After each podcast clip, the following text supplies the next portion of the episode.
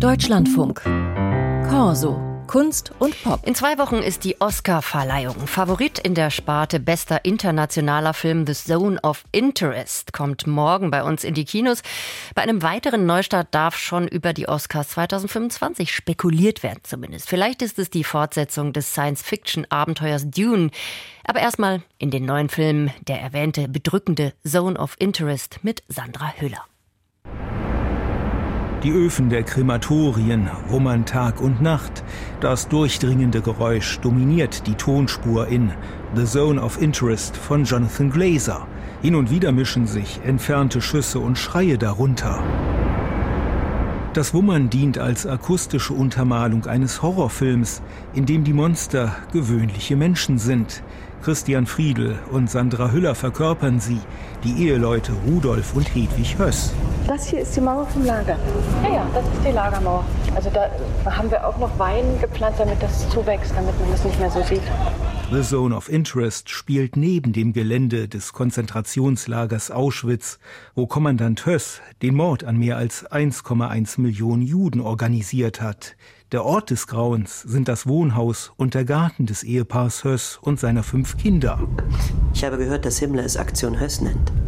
Ja, das ist doch wunderbar. Freue ich mich für dich. Danke, Mutzi. Es ist ja auch dein Name. Gleich neben der Todesfabrik wird normaler Alltag gelebt, unberührt von dem, was nur wenige Meter entfernt geschieht. Das ist unser Zuhause, Rudolf.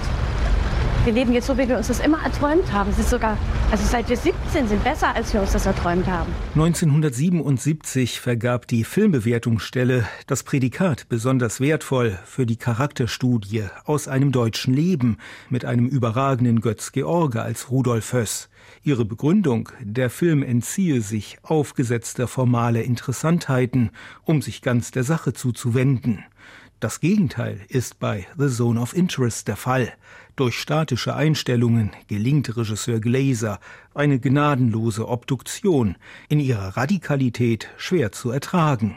The Zone of Interest, eine wirkungsmächtige Schilderung der Banalität des Bösen. Der Prophet, warum ist das etwas Schlechtes? Nutze es! Weil all meine Visionen ins Grauen führen. Ein junger Mann, innerlich zerrissen von seinen Gefühlen und den Erwartungen, die in ihn gesetzt werden.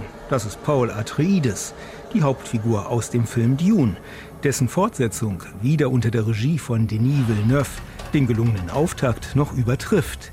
Nicht nur der Schauplatz, der Wüstenplanet Arrakis, macht den Film zu einem Lawrence von Arabien des Science-Fiction-Kinos.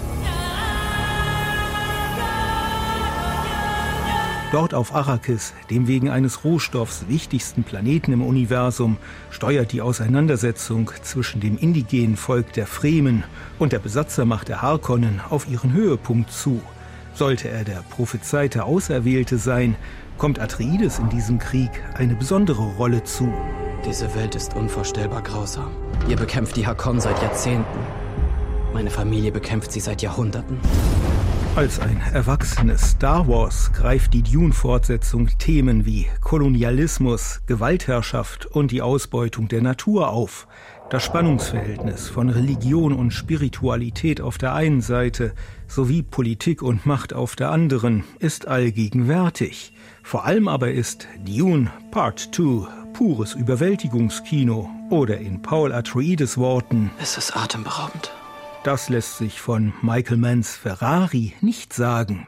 Das erste Biopic in der langen Karriere des mittlerweile 81-jährigen Regisseurs ist bestenfalls solide. Wenn du dich in einen meiner Wagen setzt, dann um zu gewinnen. Für seinen Film über den Sport- und Rennwagenhersteller Enzo Ferrari hat sich Michael Mann auf einen begrenzten Zeitraum konzentriert. Oft ist das für biografisch angelegte Geschichten die bessere Wahl, als das komplette Leben nachzuzeichnen. Für Mann liegt dieser Abschnitt im Jahr 1957. Enzo Ferrari ist Ende 50 und könnte seine Firma verlieren, die in eine finanzielle Schieflage geraten ist. Enzo, du bist bald pleite. Also was soll ich tun? Gewinn das Mille Miglia, Enzo. Oder du bist raus aus dem Geschäft. Auf das legendäre Straßenrennen, das 1957 zum letzten Mal stattfinden sollte, steuert der Film als Höhepunkt zu. Die zwei Stunden davor präsentiert sich Adam Driver als Enzo Ferrari, selbst unter Druck so geschillt, dass man sich fragt, welchen Charakterzügen er eigentlich seine Beinamen Kommandant und der Drache zu verdanken hat. Flankiert wird das Ganze dann noch von Szenen einer kriselnden Ehe. Sonderlich aufregend ist das nicht. Und auch Michael Manns Versuche, hin und wieder mit Parallelmontagen Spannung aufzubauen, bringen den Film nicht auf Touren. Ferrari, konventionell und bieder. Drei neue Filme waren das hier bei Corso mit Jörg Albrecht.